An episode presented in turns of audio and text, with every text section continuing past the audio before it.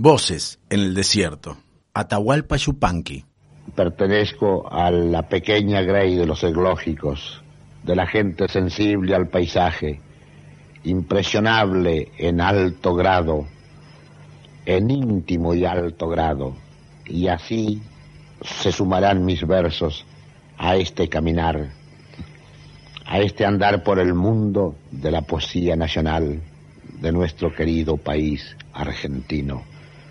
Siempre he pensado, y en esto coincido con aquel enorme andaluz, Antonio Machado, qué importante será no ser importante en materia de nombradía. Él definió de una manera cabal todo aquel destino o camino que los poetas populares seguimos o queremos seguir. Cuando en aquellas coplas fijó la mejor meta para los pensadores y verseadores y juglares, hasta que el pueblo las canta, las coplas, coplas no son. Y cuando las canta el pueblo ya nadie sabe el autor. Procura tú que tus coplas vayan al pueblo a parar, aunque dejen de ser tuyas para ser de los demás, que al volcar el corazón en el alma popular, lo que se pierde de fama se gana de eternidad. Así fijaba Antonio Machado el destino de la poesía popular, aludiendo a su propia poesía Alguna vez escuchó una copla de las suyas cantada por una muchacha en una plaza de Valencia. Cuando le preguntó de quién eran esas coplas, le respondieron, no sé, son nuestras, son de aquí. Y él pensaba que había alcanzado la gloria del anonimato, ser perfectamente desconocido y en cambio ser absolutamente sentido y comprendido como poesía, como mensaje. A eso aspiramos nosotros, los poetas populares de este país argentino. Difícil será llegar, pero la diligencia es hermosa. Por eso dejo que se sumen mis versos a la gran corriente poética que han iniciado estos jóvenes en esta cruzada literaria de ahora. Posapocalipsis.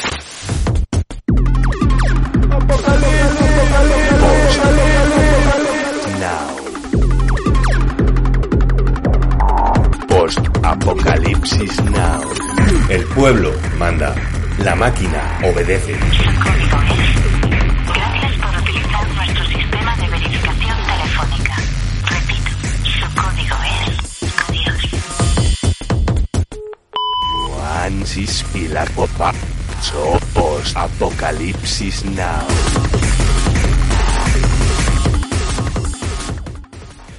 Bienvenidos, bienvenidas, bienvenides un día más, una tarde más, un mes más, una semana más a Post Apocalipsis Now, emitiendo en directo desde Radio Vallecas en la 107.5 de la FM para el sureste de la capital del reino y en www.radiovallecas.org para el resto de la galaxia.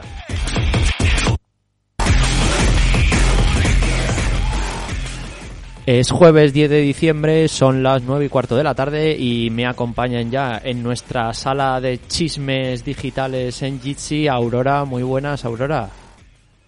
Ay, Dios mío, los botones. Los botones, ¿qué pasa con los botones? Si se te oye perfectamente. que me cuesta encontrarlos.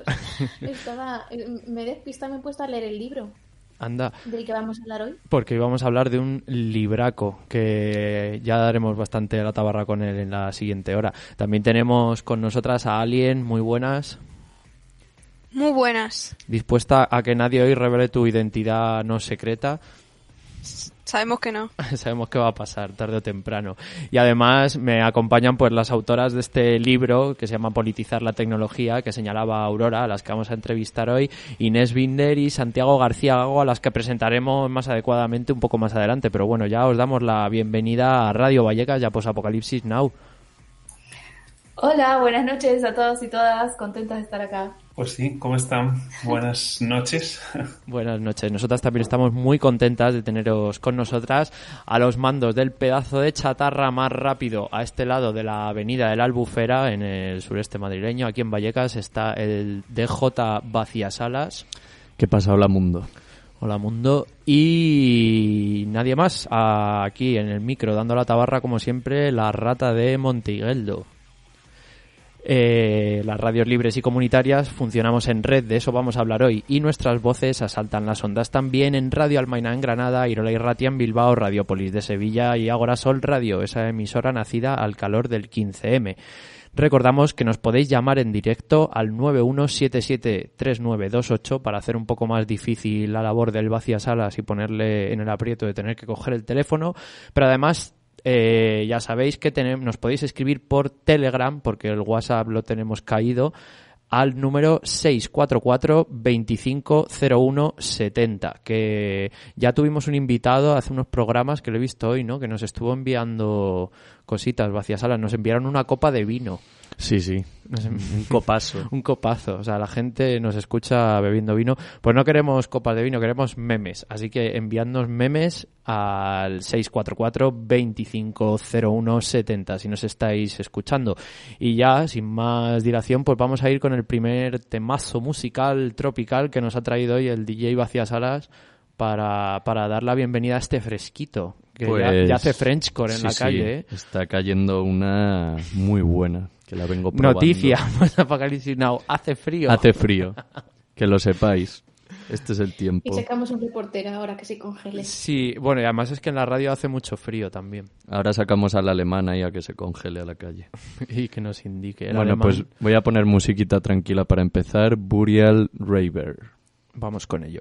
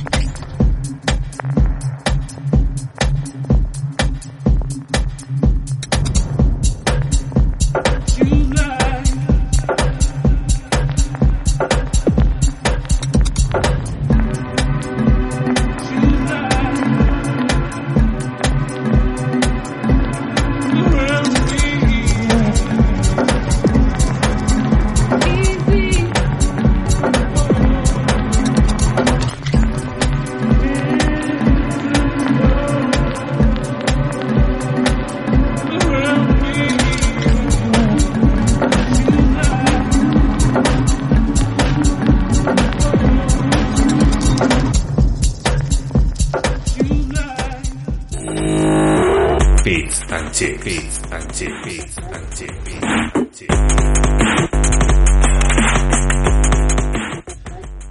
Empieza la sección sin ley de Post Apocalipsis Now, la sección donde robamos noticias de la internet y las contamos aquí sin ningún tipo de rigor ni pudor. No sé si habéis traído algo por ahí que tenéis de Fish and Chips. Yo es que estaba leyéndome... ¿Qué conta- ¿Perdón? Tengo una muy horrible. Una muy horrible. Pues venga, vamos a empezar bien. Vale, empezamos súper mal, ¿vale? Eh, un streamer ruso eh, ha matado a su novia en directo. Y la cuestión es no solamente que fuera un caso de violencia de género al uso, sino que además lo hacía porque los usuarios le pagaban para que le fuera haciendo putadas a los que llamaban bromas durante, no, sé, no, sé, no sabemos durante cuánto tiempo, pero en ese episodio la dejó en el exterior con el frío que hace en Rusia en un balcón desnuda y claro, pues la mujer se congeló y murió. Entonces, Sí, todo me lo contó el otro día el, el alemán imposible. Sí, entonces es como un nuevo tipo de violencia de género digital llevado a otro nivel que no sé qué nombre tendría, Mm, Tortura. pero co- con el agravante de que es que los usuarios están pagando para que se ejerza esa violencia de género. Claro que hay, es toda una comunidad jaleándote a ello, ¿no? Pagando, bueno, y eso, incluso pagando, joder, pues sí. pagando. Y no se está hablando, o sea, si bien se le ha metido a él en la cárcel, en ningún momento se ha planteado que esos usuarios que, se han, que le han pagado para maltratarla a ella eh, tengan ningún tipo de responsabilidad civil ni penal. Joder. Y, y esto por qué Rusia? ¿Sabéis si la legalidad, por ejemplo, pues yo qué sé, pon- poner aquí, eh, digamos, vincularía de alguna forma a estas personas al crimen? O... Pues no lo sé cómo sería en España, porque en Rusia el tema de la violencia de género sabéis que es bastante terrorífico en el sentido de que Mm. este señor, si hubiera ido a, a por un proceso normal, no fuera tan mediático, solo le hubieran puesto 500 euros de multa al ser la primera vez. Ah, muy es bien. decir, que allí las mujeres no tienen ningún tipo de protección. En España eh, el problema es que la gente no entiende que la violencia digital es violencia real y por tanto que aplican las mismas normas. Mm. Que lo único que puede costar es un poco explicarle al juez cómo funciona el ambiente o cómo funciona. O sea, es un, un poco más la pericia del abogado, pero en general eh, la violencia digital es violencia real y podéis denunciar. Sí, además, esto no es nada nuevo, que ya se han dado casos en, en, en Internet así de, de acosos colectivos y, y que también es una, es una práctica que igual no en condiciones tan hardcore y tan extremas como esta, pero que sí que se reproduce muchísimo entre la gente joven aquí en España. Eh, yo que ahora estoy, pues eso, que de vez en cuando ocurro en institutos, eh, hay mogollón de, de intentos de entrar a la comunidad de, la chavalada porque se producen un montón de violencias digitales al respecto. Sobre todo con Ujú. tema de redes sociales, violación de privacidades, eh, acosos grupales y, y digamos que sí, parece que les estamos enseñando o que están aprendiendo esto de Internet y lo, lo dan muy por hecho, ¿no? Que, este- que estas prácticas son como normales. O sea sí, que ahí sí que la tenemos un la curro que broma. O sea, quiero decir, Sí, sí, claro, eh, son como las, sí, lo que se llamaban las antiguas novatadas, ¿no? Sí, es, es como, oh, es una broma, entonces una broma mm, se permite. O sea, a mí este caso me ha impactado porque la plataforma también es YouTube. Quiero decir, no es una plataforma que digas, es una cosa súper escondida y oculta, ¿no? Y hace no tanto tiempo, creo que fue como hace dos años, tuvieron que retirar un montón de vídeos, pero que era una temática entera de padres haciendo bromas a sus hijos, que era maltrato puro y duro. O sea, era quemarles con agua caliente, o sea, eran- Ah, sí, yo he visto de eso también, me parece brutal. Sí, es verdad. es un subgénero, es decir, voy a coger una persona débil que no se puede quejar y, y la, y la maltrato. Y luego digo que es el contexto de broma. O sea, claro, tú buscas broma, no sé qué te esperas, pero yo no me espero eso, yo me espero, no sé, sentarte en un cojín que hace el sonido de pedos o cosas más básicas Hmm. y te encuentras eso y lo peor es que lo normalizas y lo ves como, bueno, o sea, a lo mejor es una broma. Pues esto deja la piel bastante helada. No sé si ido hacia Va- salas. sí, vamos con una buena noticia para alegrar. Claro, cambiamos, cambiamos un poco de tercio Sí, porque por favor. jo, hemos empezado con un fish and chips. eh, Que, que ha explotado un, cohe- un cobete del Elon. Que, que ha sido todo un éxito al parecer. O sea, eh, Vaya, lo he Elon visto Musk fallando. hoy por, por diversas situaciones que he sufrido. He terminado viendo como tres telediarios. Y en los tres ha salido la noticia Ha como si sido fuese uno de un los peores éxito. días de tu vida. Sí, sí, muy divertido. Eh, tres noticias exactamente iguales en los tres telediarios que decían que había sido todo un éxito la misión y las imágenes era un, un cobete subiendo no sé cuántos metros y bajando y explotando. Y, y nada, pues ha sido todo un éxito. Un éxito para Elon Musk. Además, eh, sí, sí, alguien. No, nada, yo iba a decir una tontería que me recuerda a los mensajes estos de Windows de Task Failed Successfully. Claro.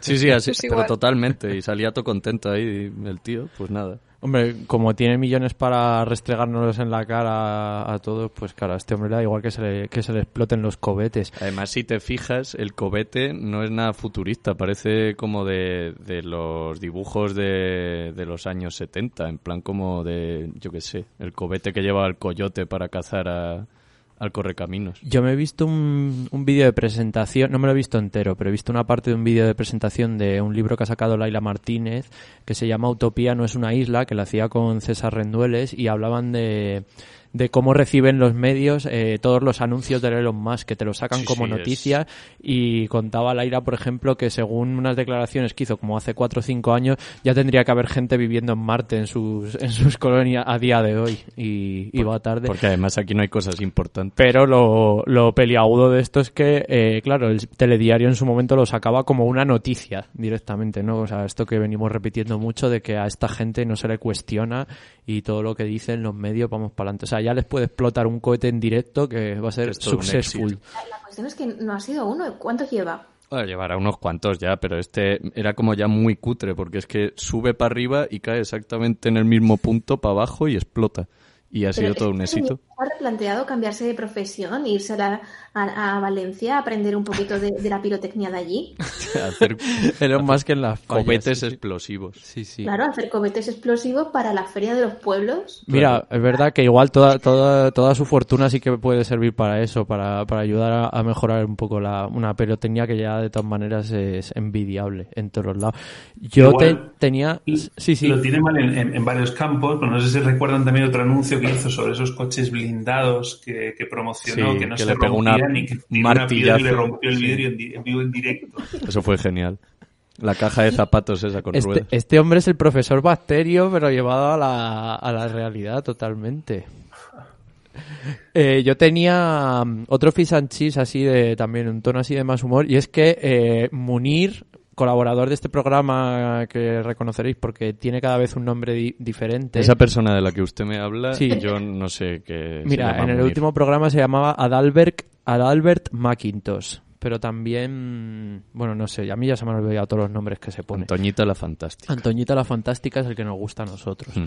Bueno, Munir, al cual Aurora felicitó en el último programa porque estaba, había presentado su tesis y, y la, bueno, muy bien, con laude y todo eso, pero Munir se ha convertido en un meme de Twitter. Bueno, ya, ya lo era, en verdad. O sea, bueno, sí, él ya, él ya es un meme en sí mismo, pero, pero ha habido, ha habido una, una historia le han, detrás. le han le han renovado el carnet, Sí. básicamente. Bueno, Munir, como tiene que contar toda su vida, hasta pues qué calzoncillo se pone por la mañana, lo que cocina en Twitter y tal, tiene...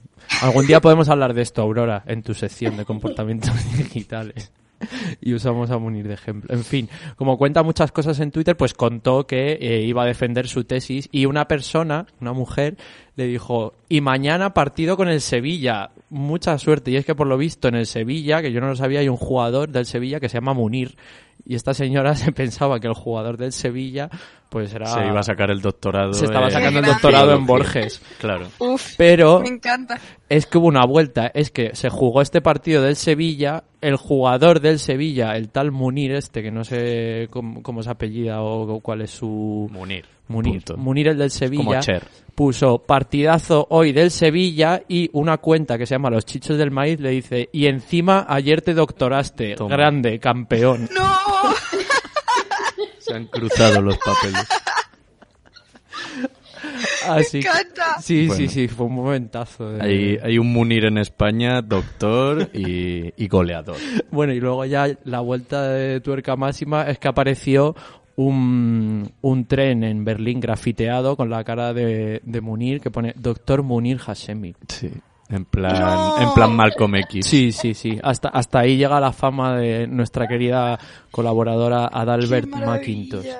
Todo esto ha pasado en una sola semana en torno a su figura. Oye, tengo otro, otro importante fish and chips. Venga, Cuando le estoy- preguntamos a Munir cómo se siente ser un meme, que, que- que en este programa es el equivalente a alcanzar el nirvana.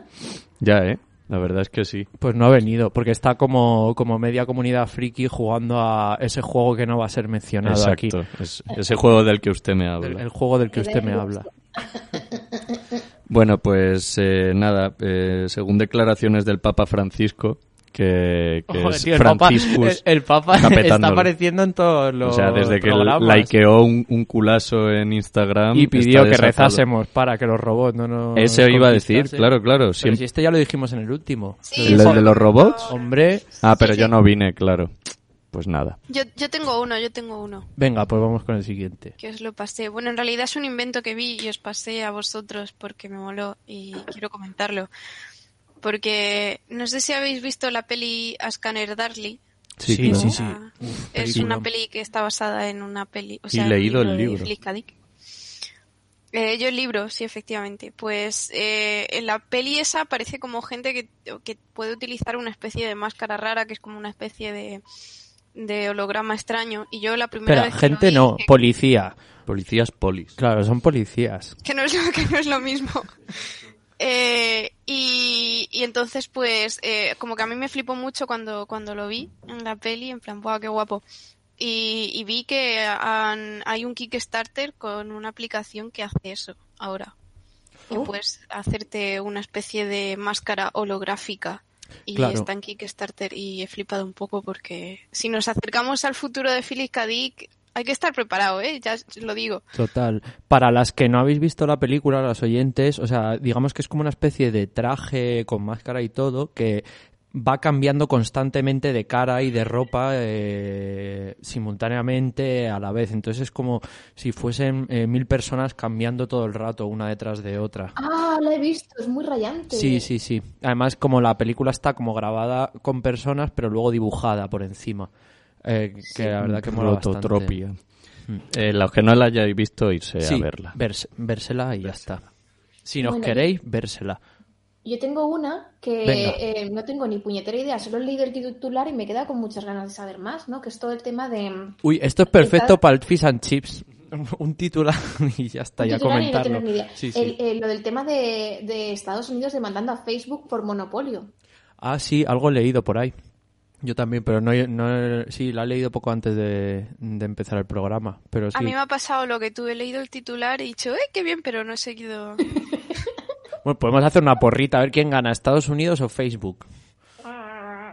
Eh, se divide- Yo creo que lo normal para un monopolio es coger y dividir la empresa en varias, ¿no? Pero en el caso del tipo este, que ya tiene pi- pinta de ser bastante marciano, seguro que se clona a sí mismo y se pone de jefe en las tres secciones. Que es un- el clon 1 para, para Facebook, el clon 2 para WhatsApp y el clon 3 para Instagram. Clones reptilianos. Clones reptilianos el de- del tipo este de... ay. Zuckerberg. De Zuckerberg. Zuckerberg. Zuckerbergo. Pues muy bien, pues eh, hasta aquí yo creo que el Fish and Chips ya hemos dado... Ha habido lloros, ha habido risas y nos vamos a ir ya con el siguiente tema musical que está preparando el DJ Vacías Salas, que es... ¿Cuál? Cuéntanos. Pues falsos profetas de un señor que se llama Cienfuegos. Pues vamos con los falsos profetas de Mr. Cienfuegos. Thank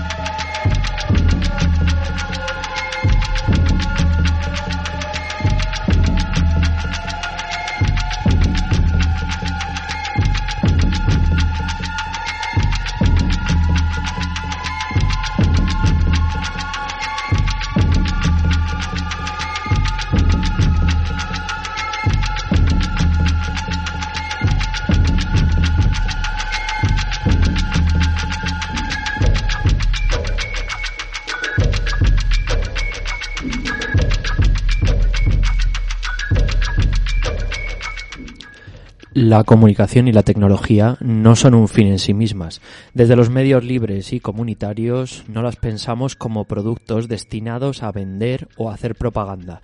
En las experiencias comunitarias la comunicación es vista a partir del proceso social en el que se construye de manera colectiva un mensaje se entiende el derecho a la comunicación y a comunicar como un elemento central y fundamental para la construcción de otros mundos posibles. Estas reflexiones abren el ensayo Politizar la tecnología, radios comunitarias y derecho a la comunicación en los territorios digitales.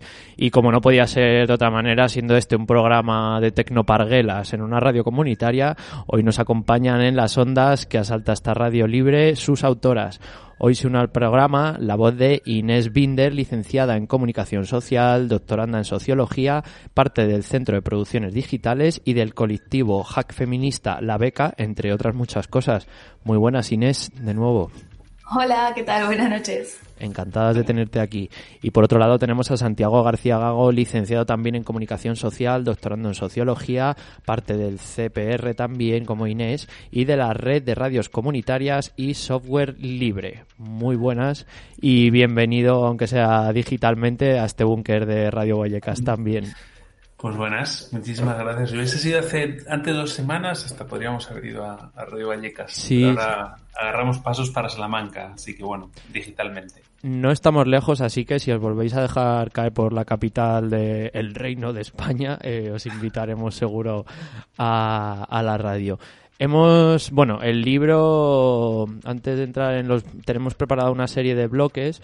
Eh, me gustaría agradeceros mucho y felicitaros por la investigación que hay detrás de este libro, que no solo es un buen resumen de lo que nos ha pasado políticamente durante el siglo XX y parte del XXI, sino que viene con muchas propuestas dentro de sus páginas para enfrentar las batallas en las que ya estamos inmersas tanto como sociedad respecto a lo digital como en concreto los medios comunitarios y aunque os centréis allá en América Latina pues ya sabemos que somos primas hermanas todas las comunitarias a lo largo del mundo y compartimos gran parte de las realidades.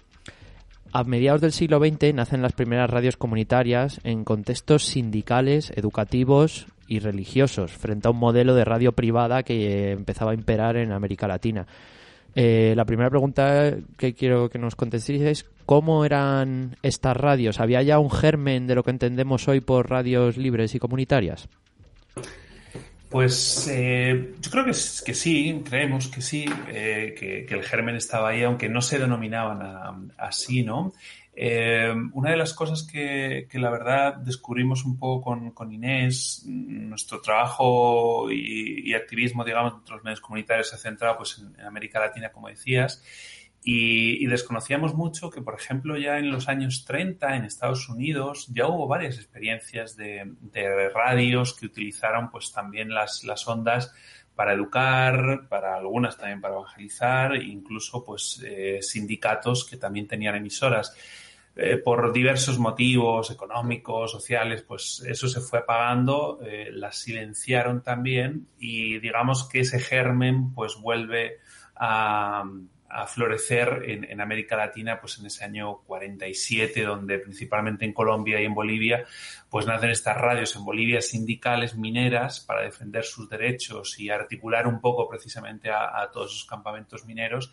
Y en Bolivia pues una eh, perdón en Colombia en Sutatensa es un, un, curita que va a una zona pues eh, muy deprimida con, con, mucho analfabetismo y descubre pues que la radio le puede servir para, para educar para enseñar a leer a escribir y, también técnicas agrarias a, ese público. Luego, pues en Centroamérica mm, y en el Caribe también, en Cuba, pues las radios guerrilleras. No se denominaban así, pero yo creo que es como, como esa forma de decirle al mundo, miren, la radio sirve para algo más que vender jabón, porque incluso al inicio los periódicos no dejaban que las radios pasaran noticias, ¿no? Tuvieron que pasar muchos años para que las radios eh, hicieran algo más que transmitir música, luego se incorpora la información, pero eh, también se ve como una herramienta para, para, defender otros derechos, ¿no? Por eso hablamos en el libro un poco del derecho a la comunicación, precisamente, eh, pues eh, porque digamos que la comunicación nos permite, y la radio principalmente en, en contextos como, como, América Latina, pues defender otros derechos y reclamarlos.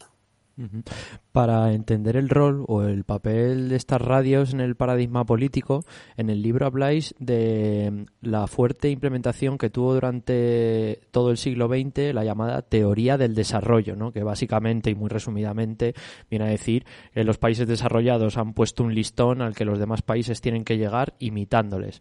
Y frente a ella se construye una suerte de una teoría de la dependencia que señala que la causa de la pobreza de estos países señalados por los ricos están precisamente en el extractivismo y otro tipo de intervenciones políticas ligadas al mismo que ejercen sobre ellos. Eh, ¿Dónde se sitúan estos medios comunitarios o qué papel juegan en esta pugna que se estaba dando pues durante esta parte del siglo XX? Bueno, al final mm, las radios comunitarias no, no existían en soledad, sino que eran parte de movimientos sociales y, de organizaciones que estaban tratando de pensar otras maneras de organizar la economía, la política, la sociedad y, y el desarrollo de este movimiento no lo podemos entender sin su relación con otros movimientos.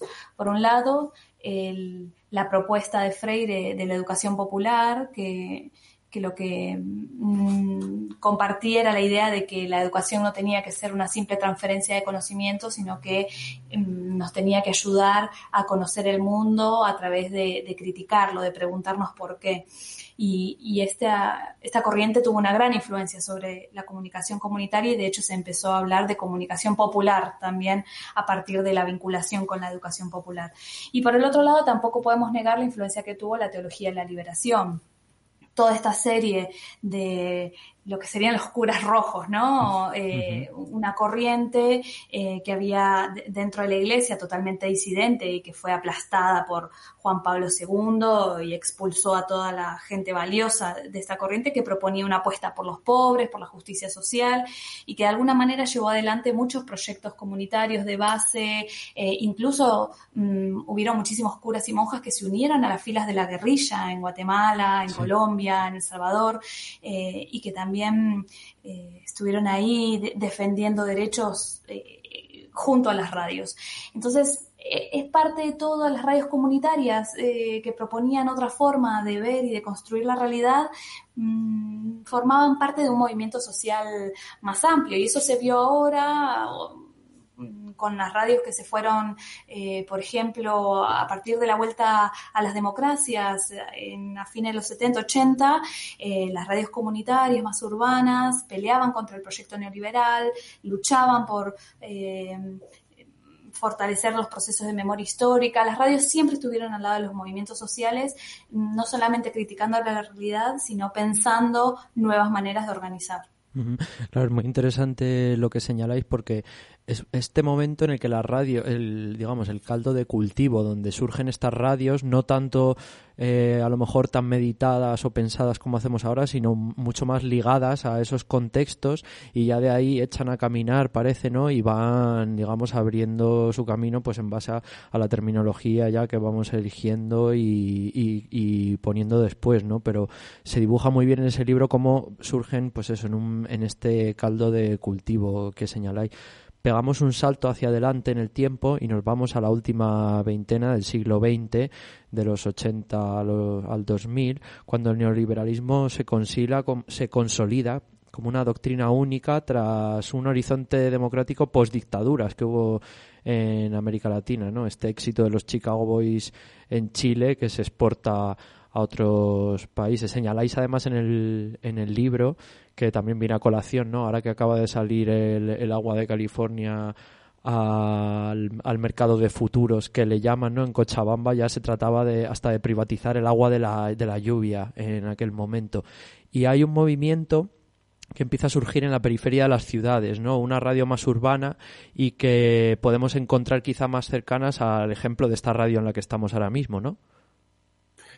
Sí, eh, es, muy difícil. Nosotros nos hemos atrevido así como, como a lanzar estas, estas tres etapas, que, que de hecho ahora son cuatro, porque bueno, nosotros terminamos eh, la tercera etapa del 2001 al, al 2020 y pues ahora creemos ¿no? que a partir del 2020, con todo esto que ha sucedido, pues las radios comunitarias también van a tener que, que reinventarse un poco, ¿no? Por todo lo que se viene en este escenario post pandemia. Y sí, yo no me atrevería porque yo no conozco realmente, me fui hace muchos años de, de aquí a España y pues en, en, Salamanca había una radio comunitaria que nació pues, pues hace mucho menos que las radios libres y comunitarias de, de Madrid eh, o de Barcelona y no conozco mucho la, la historia.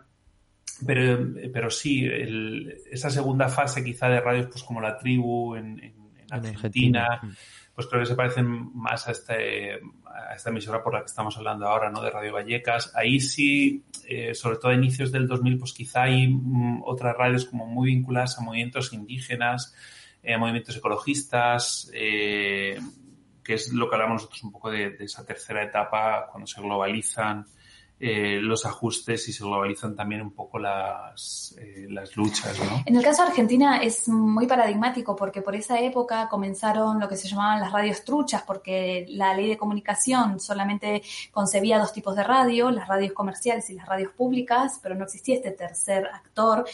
Y en los 90 tuvimos eh, paridad del dólar, entonces eh, era muy fácil importar equipos y hubo una explosión de radios. En su momento se hablaba de las 3.000 radiocomunitarias.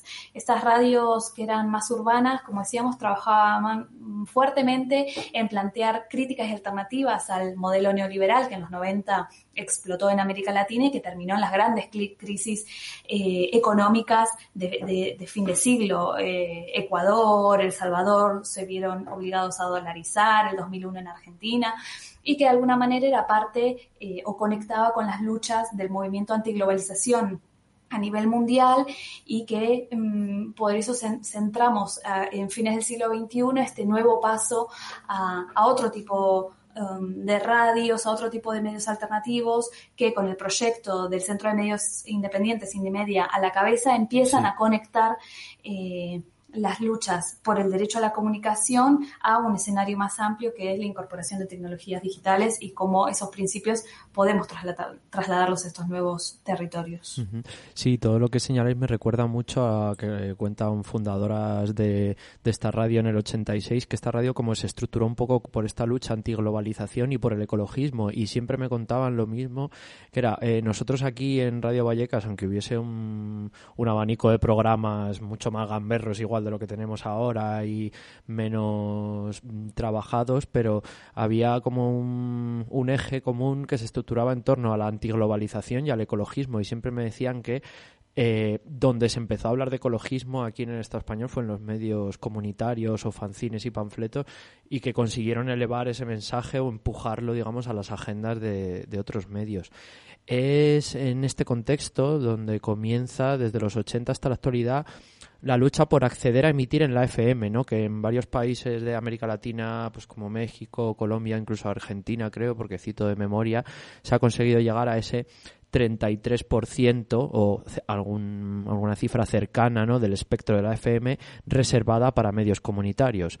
En cambio, aquí en el Estado español, pues todavía eh, los medios comunitarios emitimos de forma alegal y bueno, pues no tenemos un espacio para nosotras, nos tenemos que meter entre los huecos de las públicas y la privada.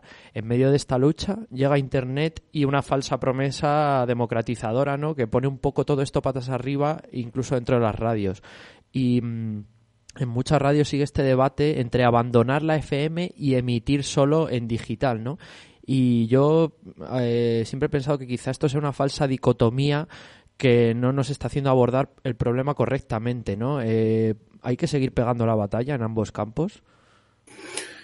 Sí. Por supuesto. Totalmente. No hay como la FM. En todos. Es decir, además, eh, no sé, en, en, América Latina, por ejemplo, eh, sobre todo en las áreas rurales, eh, no sé, Bolivia, tú ves lo que es la penetración de la televisión y la radio en zonas urbanas, es alta, es mayor la, la, telefonía y la televisión que la radio, pero en las áreas rurales todavía la penetración sigue siendo muchísimo mayor de, de la radio, unos puntos porcentuales por encima. Es decir, eh, hay muchos lugares que no tienen tele, no tienen conexión a internet, pero sí llega alguna radio o tienen la radio comunitaria de... la radio es lo máximo. La radio sí. en términos de tecnología es algo alucinante. Eh, Imagínate que en, en, zonas donde la infraestructura de telecomunicaciones no llega, tener una onda que con un simple receptor que incluso puede ser a pilas, eh, nos conectamos con el mundo, es algo espectacular, incluso un medio que podemos consumir sin saber ni leer ni escribir, que Claro. no tenemos que pagar.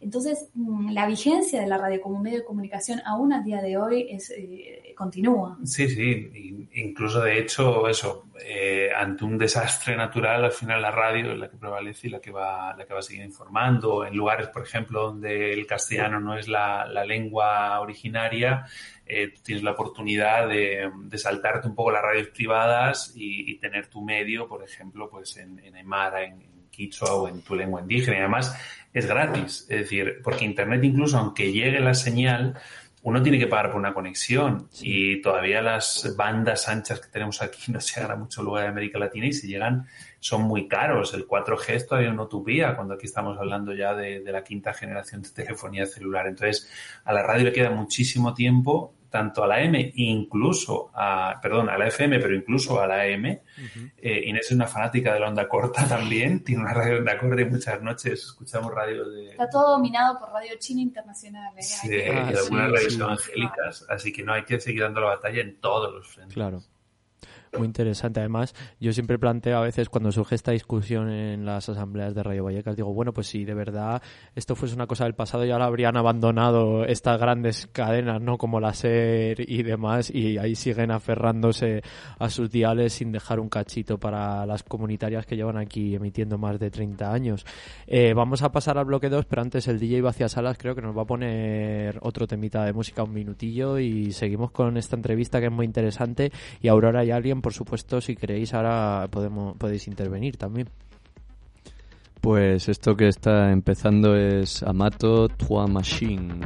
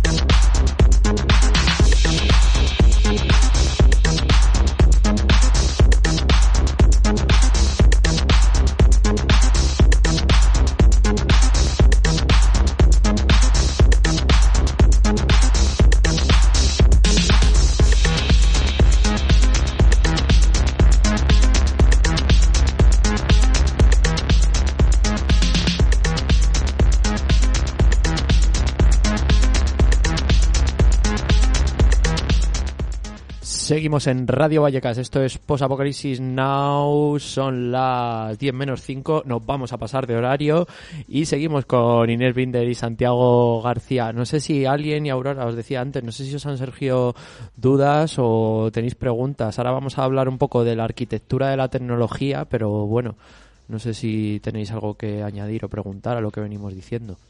Pues no, estoy escuchando súper contenta. Yo igual estoy aquí atenta. Ahora vamos con la, con la parte más tecnoparguela de- del libro, como le llamamos nosotros, como nos han bautizado. Y mm, eh, lo que señalaba, ¿no? Eh, me gustaría preguntar también por la arquitectura y la esencia de la tecnología en general y de Internet en particular. Eh, me mola mucho que en el libro planteáis y, y dais unas cuantas vueltas a esta pregunta, ¿no? ¿Qué es una tecnología? Podéis Buena contestar. pregunta. Sí, era el, era el micro. Alguien decía el otro día que estas videoconferencias pa- parecen sesiones de espiritismo. Pues, ¿Estás ahí? ¿Me escuchas? ¿Estás Hola. ahí? Sí, sí, nosotros luego nos toca siempre meter ahí un- una parte de, de edición buena para cortar estas cosas. Sí, sí.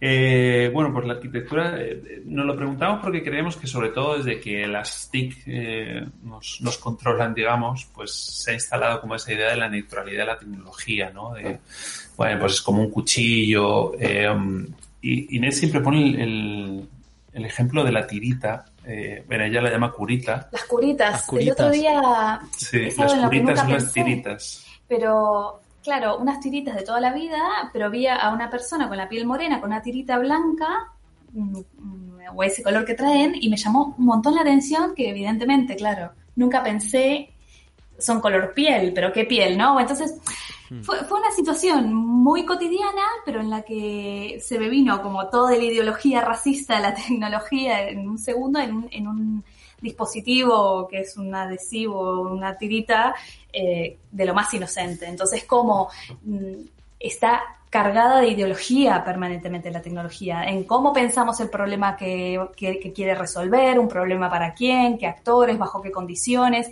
quiénes son los que tienen acceso a los laboratorios para desarrollar, qué, tecnologías se financian, cuáles no. Hay tantas variables alrededor de qué tecnologías se desarrollan y qué tecnologías o proyectos son guardados bajo cierto cajón. eh, que hay un rasgo ideológico muy, muy clave. Y el poder que tiene eh, el modelo de desarrollo tecnológico hegemónico en estos momentos es plantearse como la única alternativa. Entonces, donde eh, los grandes gurúes como mm, Elon plantean las visiones de futuro, cuando en, relación, en realidad son re visiones de futuro donde justamente sus empresas y sus intereses están en el centro. Claro. Lo que planteamos es mmm, cómo desentrañamos eso, cómo vemos las costuras de estas tecnologías o de este modelo que se plantea como el único.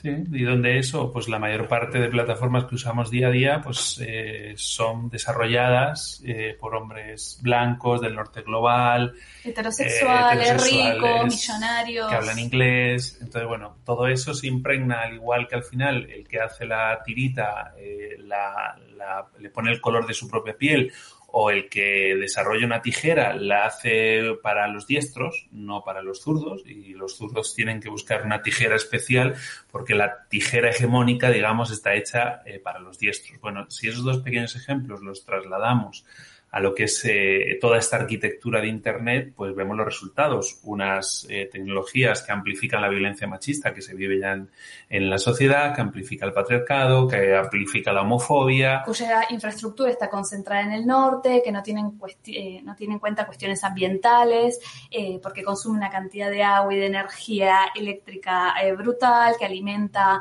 el consumismo eh, de dispositivos electrónicos mmm, sostenidos por la explotación de minerales y materiales del sur global. Entonces, claro. al final, eh, el modelo de desarrollo tecnológico no deja de ser una dimensión más de eh, el capitalismo.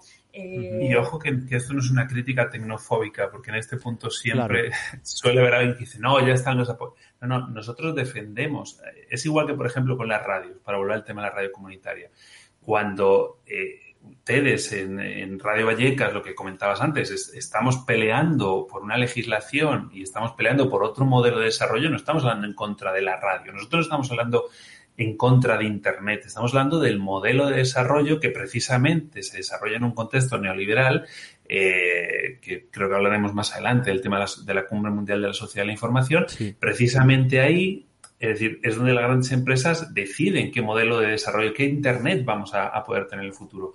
Y, y, ese es el Internet que tenemos ahora. No estamos hablando en contra de Internet, mucho menos, porque lo adoramos al igual que la radio. Lo que estamos en contra es del modelo precisamente capitalista que se ha elegido para esta tecnología y para cualquier otro.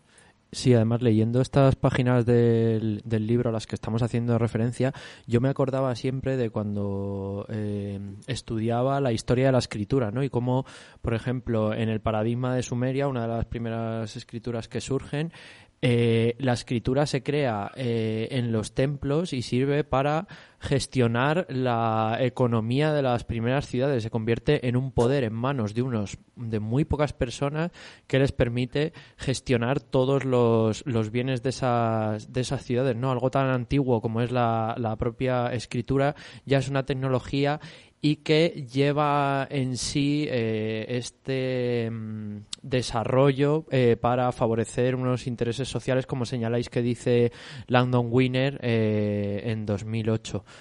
Hoy mmm, vivimos en un imperialismo tecnológico que, mmm, bueno, no es solo intencional, sino que ya estamos viendo, y ya lo vamos dibujando en las respuestas, que es un imperialismo por diseño, ¿no? Esto que se dice tanto, en la propia estructura y en la historia de la creación y el desarrollo de la Internet que conocemos, está configurado ya eh, este imperialismo digital eh, en el que vivimos. Vamos a hablar un poco de cómo se crea y, y cómo surge este Internet si os parece.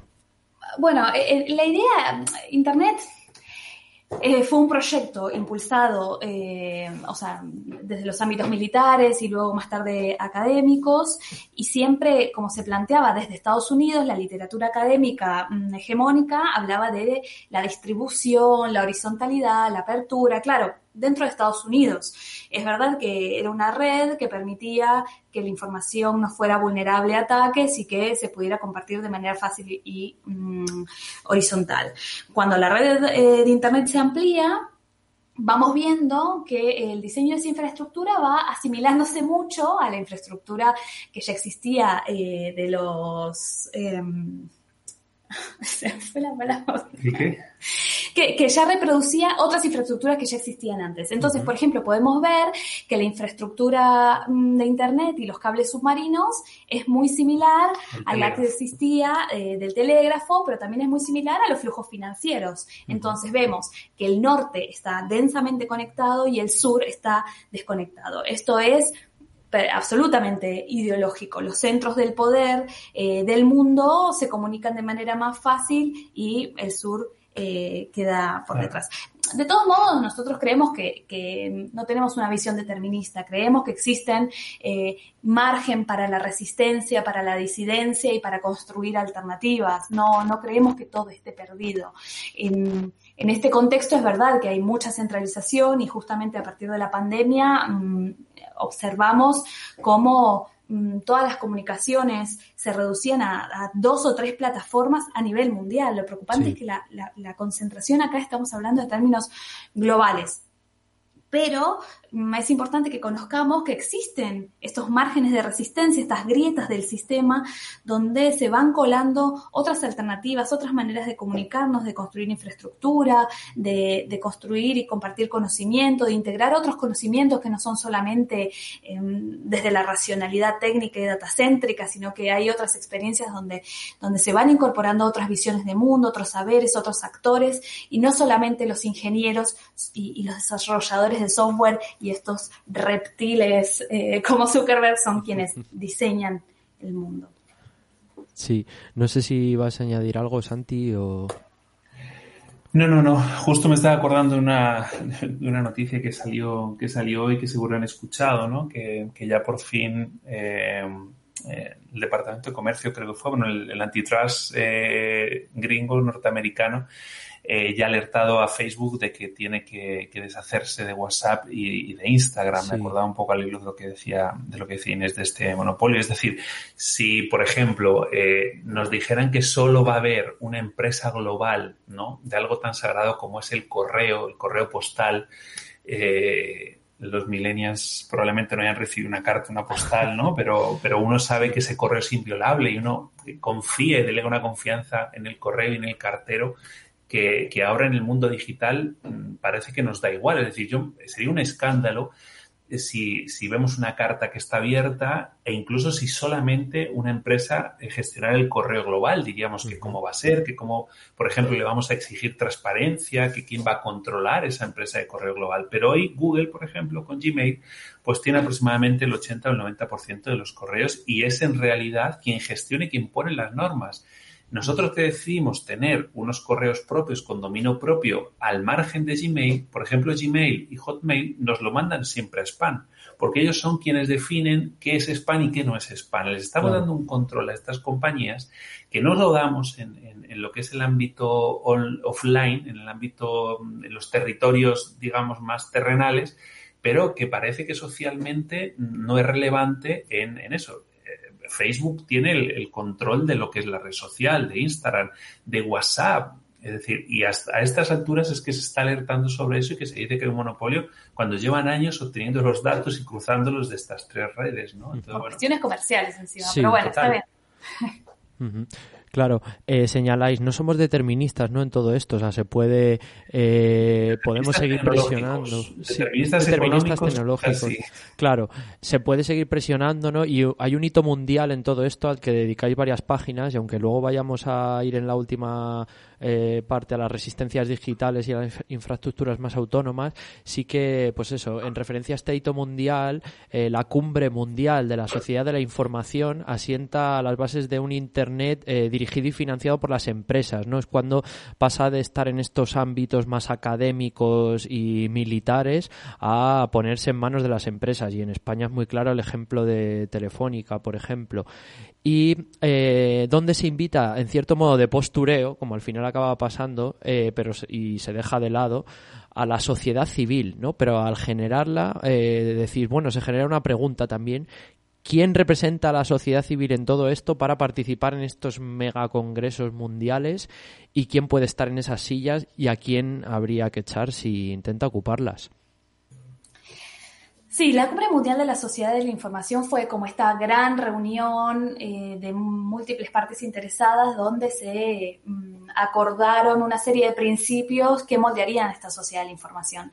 Pero la verdad es que el modelo hegemónico de sociedad de la información se viene trabajando desde fines de los 60, eh, principalmente en los 70 y mm, como punto más importante eh, en los 90. Y básicamente mm, esta idea de que la sociedad la información sería efectiva, primero, liberalizando el sector de las telecomunicaciones, rompiendo los históricos monopolios estatales en el sector de las telecomunicaciones, para que mm, los beneficios del acceso a la información se desbordaran en toda la sociedad.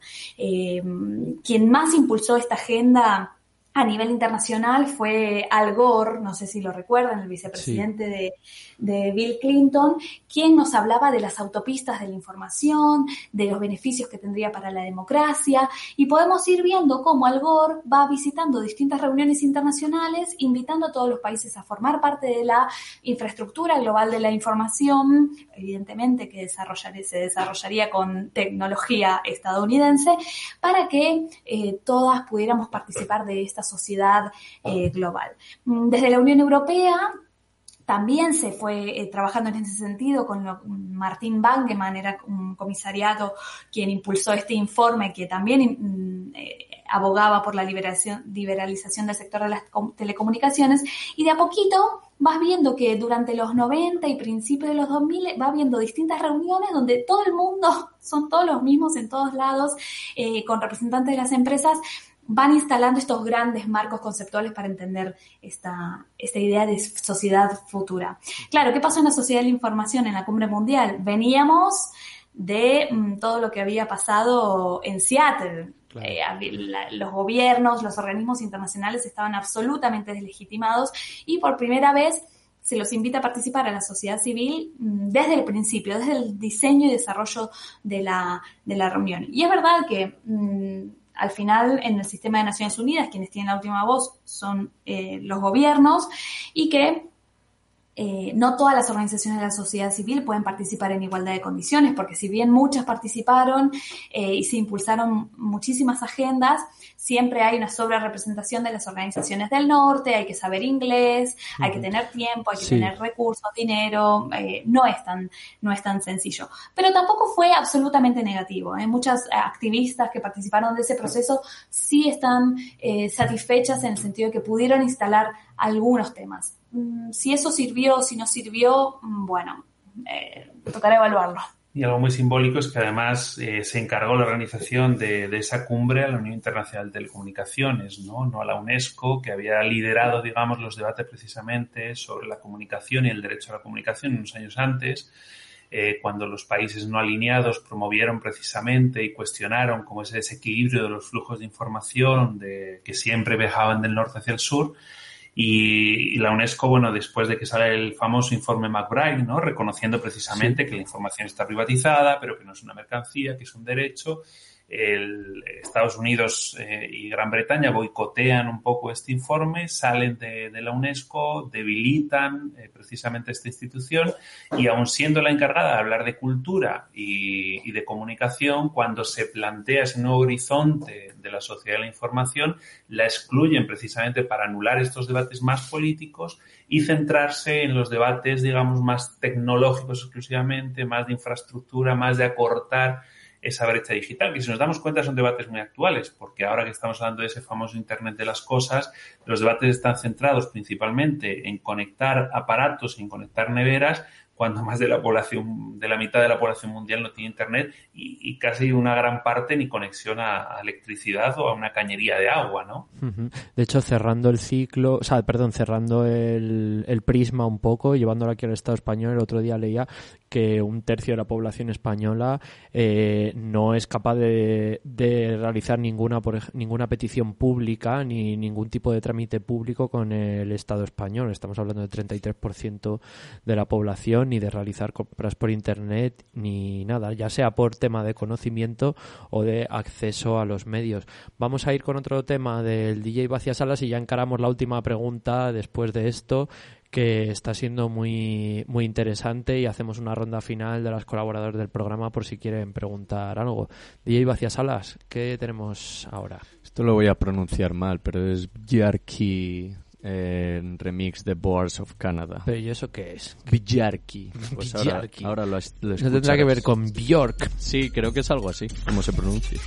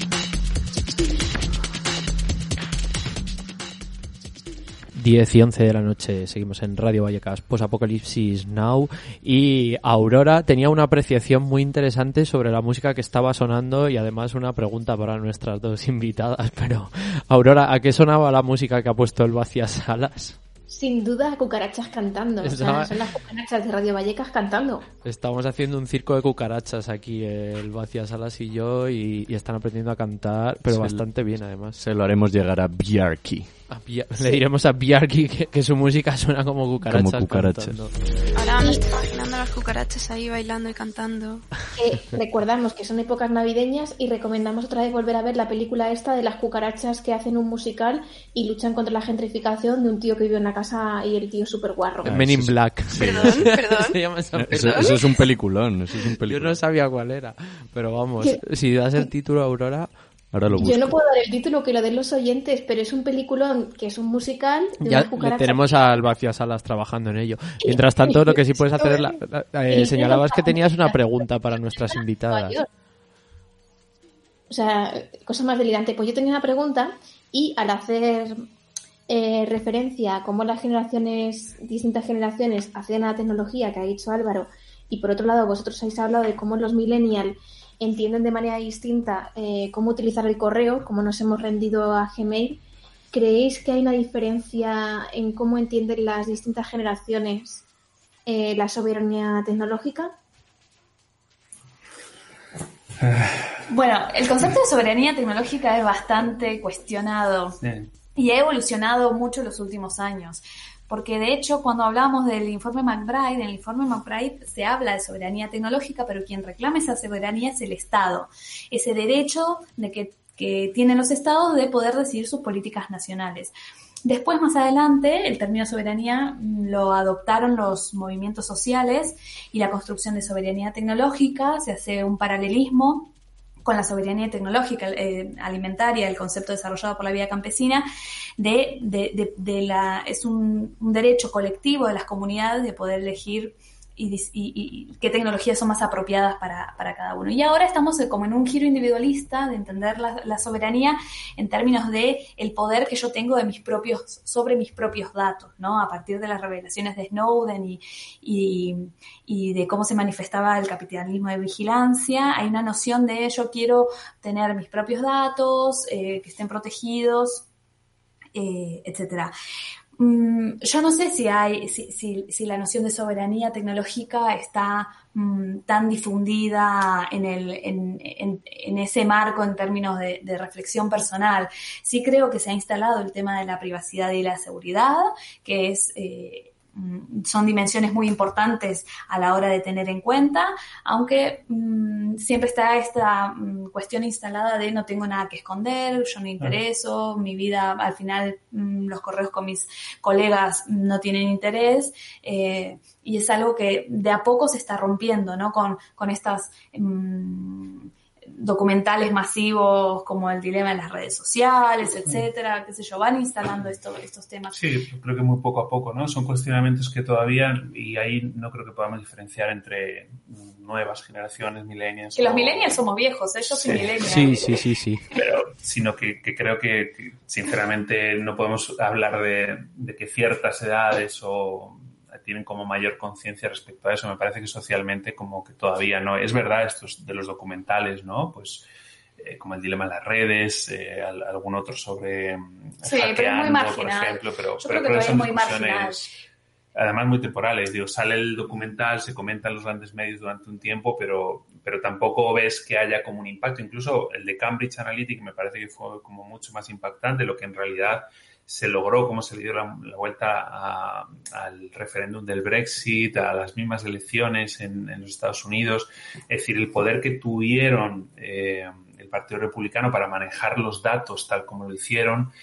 Y tú dices, en realidad, como que, que pasó, sí, hubo algunas investigaciones, pero no ves como una incidencia en el uso, digo, es que yo de... creo que todavía hay un abordaje muy instrumental. Entonces, dicen, bueno, es verdad, me espían, es verdad, eh, me está haciendo vulnerar mi privacidad, pero como mmm, la relación con las tecnologías es instrumental, una, la evaluación es, es verdad que están estas eh, cuestiones negativas, pero todavía lo positivo sigue siendo más, porque me conecto con mis amigas, porque veo eh, cuentas que me interesan, sigo el debate público, etcétera. Entonces, esta cuestión eh, de instrumental de la tecnología hace que no veamos otras cuestiones más importantes, bueno, o que por lo menos para nosotros son más importantes o que ya van a una, a una dimensión de principios. Eh, si yo creo o quiero que eh, como deseo o aspiración, yo deseo que el mercado no esté o no invada todas mis relaciones personales o, todos los ámbitos de mi vida, la tecnología también es un ámbito en el que yo estoy muy pendiente de eso, pero no sé si, si, si está muy, muy, muy, muy generalizado. Por eso lo primero que hay que romper es la tecnología, entender la tecnología como herramienta, sino entender la tecnología como un proyecto político. Muy interesante. Eh, Alien, yo no sé si tú tenías también por ahí alguna otra preguntilla o apreciación que te hubiese surgido escuchando. No, no, yo estaba aquí mientras les escuchaba revisando también el libro. Me flipa, me flipa. Simplemente decir que me flipa mucho. Hemos dejado para el final la segunda parte del libro, ¿no? Que se titula Acción colectiva y que habla más de pues de crear esta de bueno habla de resistencias digitales de un montón de infraestructuras autónomas es a la que menos tiempo vamos a dedicar pero sí que nos gustaría emplazar a a las oyentes que les haya interesado la charla a que encuentren el libro porque si no me equivoco están radios libres no para para descargar el libro Sí, está en radios libres, eh, tiene una licencia Creative Commons y como decía... No, ¿cómo licencia no, Creative Commons? Por una favor. licencia libre, quise decir, de, pares feministas. Que trabajamos mucho en la licencia y es una licencia de producción eh, feminista de pares, que es decir, que se puede usar, lo puedes leer, descargar, claro. pero si querés venderlo, todo ese dinero que ganes vendiendo el libro a montones, hay que reinvertirlo en la lucha contra el patriarcado. Me flipa oh, eso. Es la primera vez que lo veo en un libro y además es que está puesto y lo he, o sea, me, lo, cuando lo ojeé por primera vez me quedé un rato leyéndolo y dije, ostras, o sea, es la primera vez que lo veo y sale eh, el simbolito de de crea bueno, un simbolito parecido al de Creative Commons y al lado el simbolito feminista y del puño. Esta licencia la pensamos, es una obra derivada de la licencia de producción de pares y la pensamos desde la beca cuando publicamos eh, nuestro fanzine de cómo montar una servidora feminista con una conexión casera. Estábamos pensando qué tipo de licencia ponerla y dijimos, bueno, hagamos una obra derivada de la licencia de producción de pares y le agregamos el carácter feminista. Es decir, que solamente las organizaciones que se organizan eh, bajo principios feministas pueden venderlo y que todo ese dinero eh, tiene que ser reinvertido en la lucha contra el patriarcado. Es más una, es un, una expresión de deseo quizás, pero bueno. bueno. Pero Trafis que lo venden en, Madrid, eh, bueno, sí tienen una mirada feminista, así que ahí lo pueden también comprar en papel al módico precio de 10 dólares. Eh, también está libre para descargar Claro, claro, en radios libres o en ediciones del Insomne. Y si no, una cosa que no sabe mucha gente es que también podéis pedirlo a través de la librería de vuestro barrio. Seguramente la librería de vuestro barrio pues pueda pedirlo y no hace falta llamar a casa del libro para que os lo pidan, sino que os podéis bajar, preguntar en la librería y en unos días os avisarán de que lo tienen porque seguramente pues se lo pueden pedir a Trafis y Trafis se lo envía o así. Esto que señalabas de la servidora feminista Inés me da pie a la última pregunta que tenía para despedirnos ya, y es que analizando el, poder colonizador de las GAFAM, al que venimos aludiendo durante varias partes de la entrevista, según muchos discursos de resistencia, parece que vivimos en un solucionismo tecnológico donde solo podemos hacer política eligiendo consumir lo menos lesivo, ¿no? Eh, eligiendo, no somos capaces de construir Internet propio, parece que no somos capaces de construir teléfonos móviles, redes sociales y que todo esto suena muy utópico. En cambio, vosotras ponéis varios ejemplos de esto. Eh, ¿Qué podemos aprender de los movimientos comunitarios en América Latina al respecto desde acá?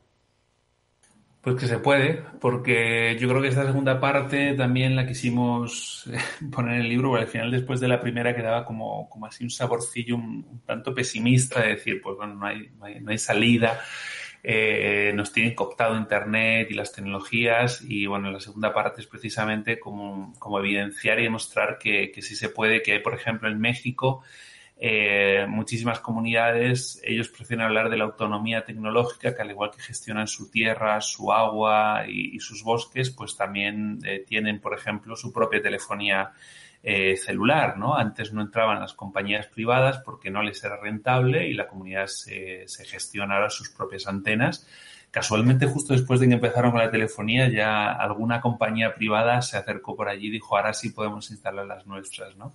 Eh, también hay muchas redes, por ejemplo, que, tienen intranets en, México, en Argentina, eh, para compartir archivos, incluso para compartir películas entre, entre esas personas, una especie de internet interno, ¿no? Eh, donde pueden compartir lo que, lo que quieren un poco al margen de estos grandes circuitos de distribución.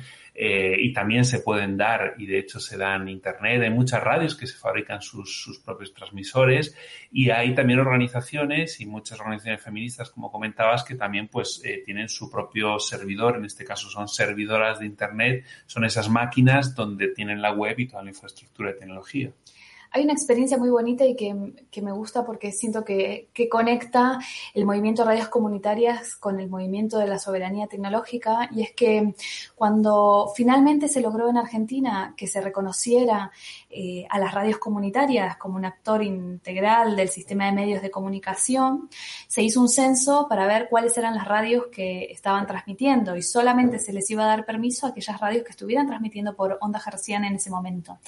La red de radios comunitarias, eh, de medios alternativos, perdón, de Argentina organizó talleres para construir transmisores de FM y radios de toda la Argentina se reunieron y personas que no tenían experiencia, que nunca habían agarrado un soldador en su vida, eh, organizaron dos días de taller para fabricar sus propios transmisores y al final había una asamblea donde se aplaudía a cada radio que se iba con su transmisor montado.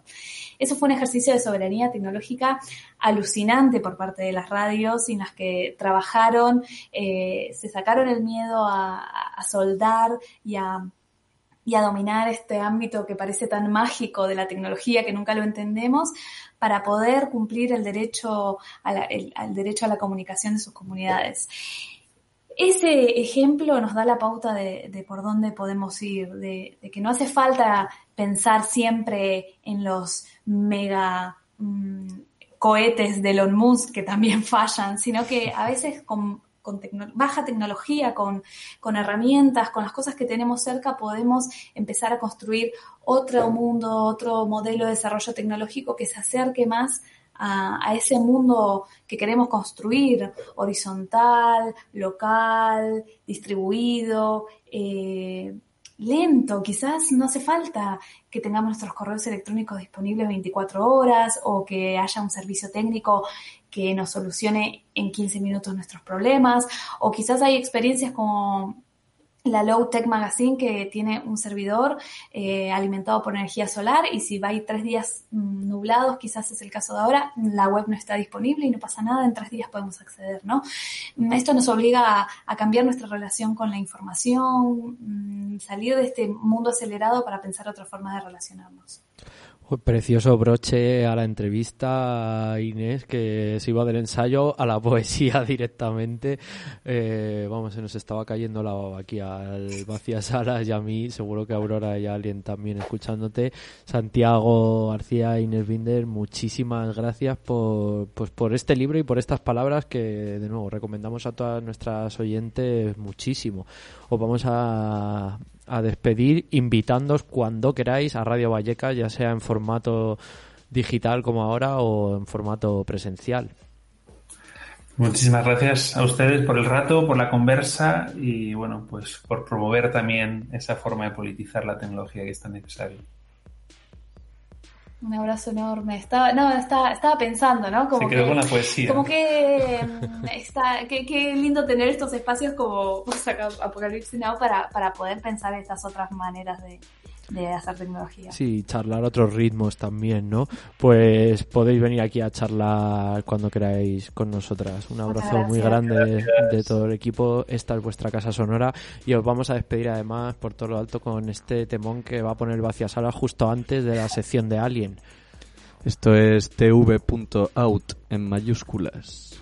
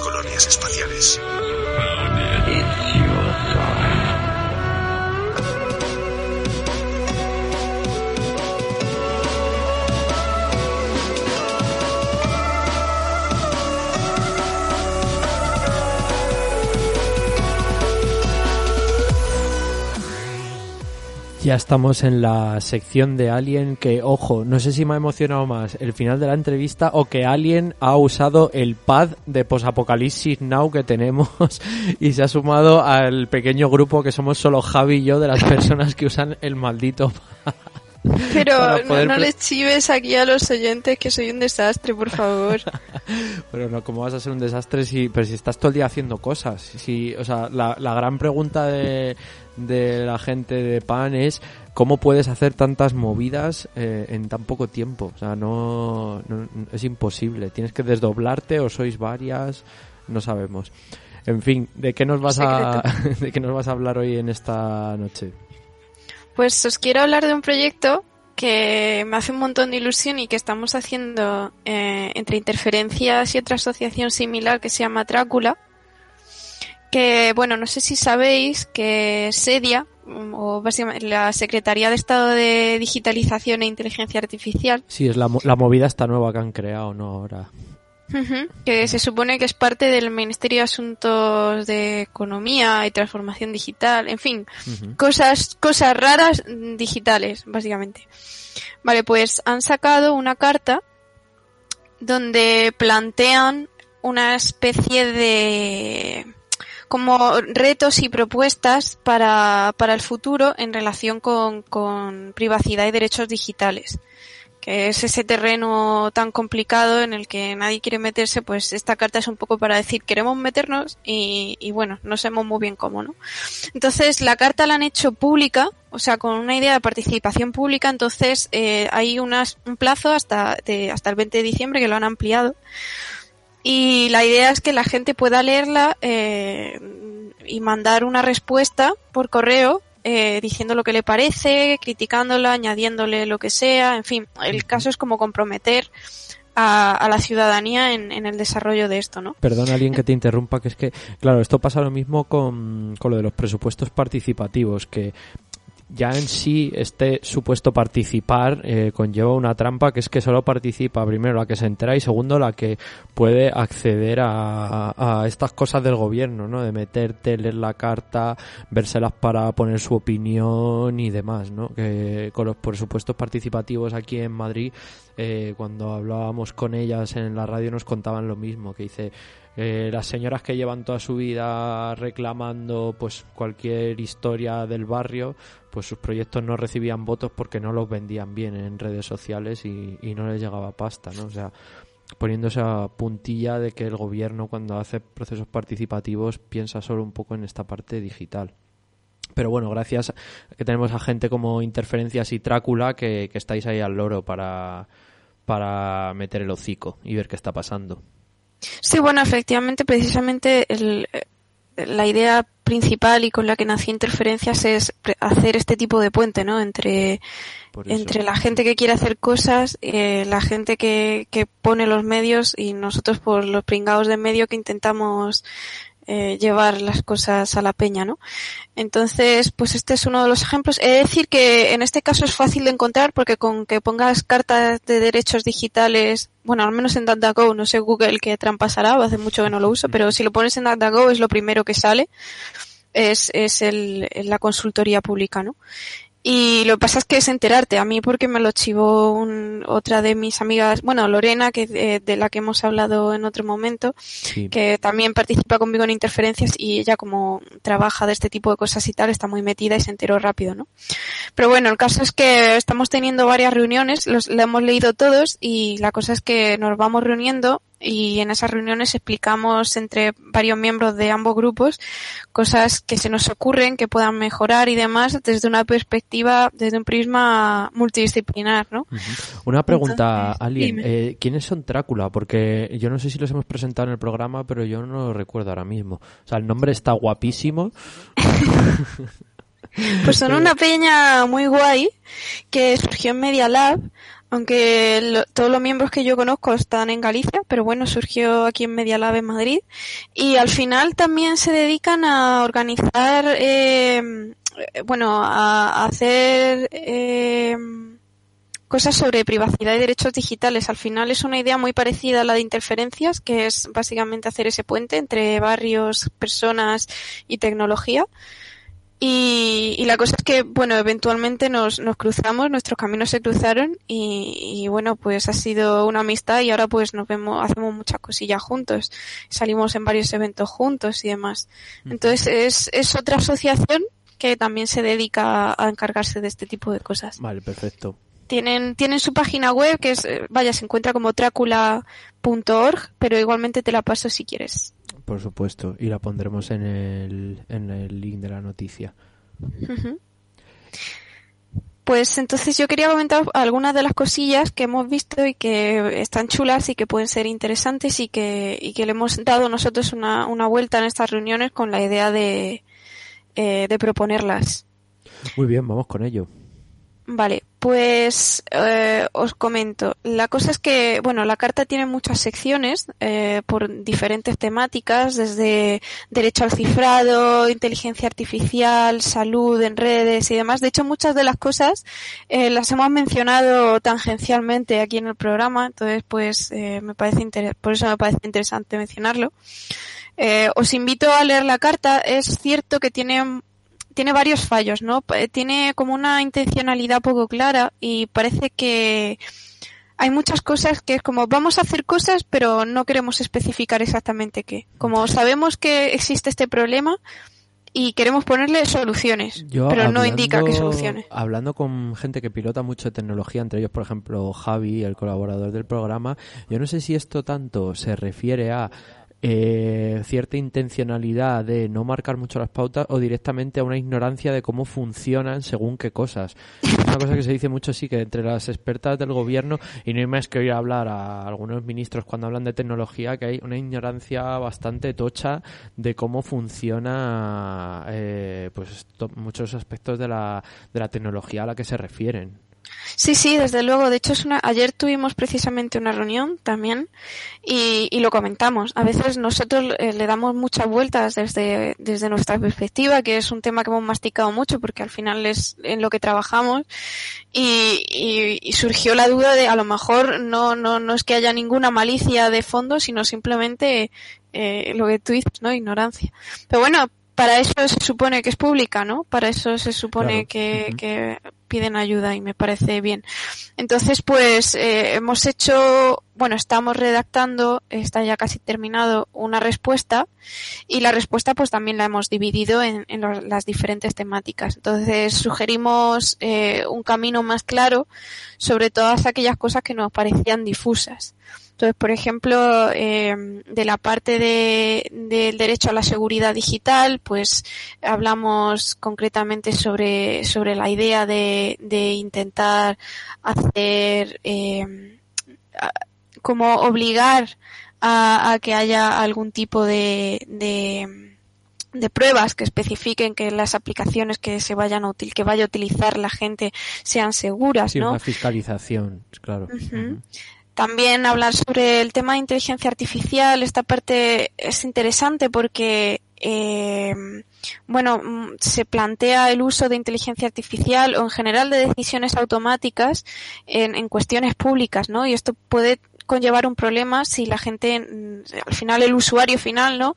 No sabe realmente cómo se ha llegado hasta hasta una decisión. Entonces, pues asegurar que se pueda, pueda haber una revisión humana o que la persona eh, que al final eh, va, va a utilizar estos sistemas eh, pueda, pueda saber cómo se ha llegado hasta esa decisión, ¿no? O, o que no te vendan la moto como cuando decían que habían convertido Coruña en una Smart City y lo único que habían hecho era un plano de horarios de los autobuses.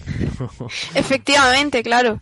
Eh, la idea es como que haya una especificación mucho más clara sobre qué es eh, IA, qué son decisiones automáticas y cómo afectan a la gente, ¿no? Y siempre eh, crear salvaguardas que, que nos permitan em, corregir lo- los posibles errores que haya en la tecnología.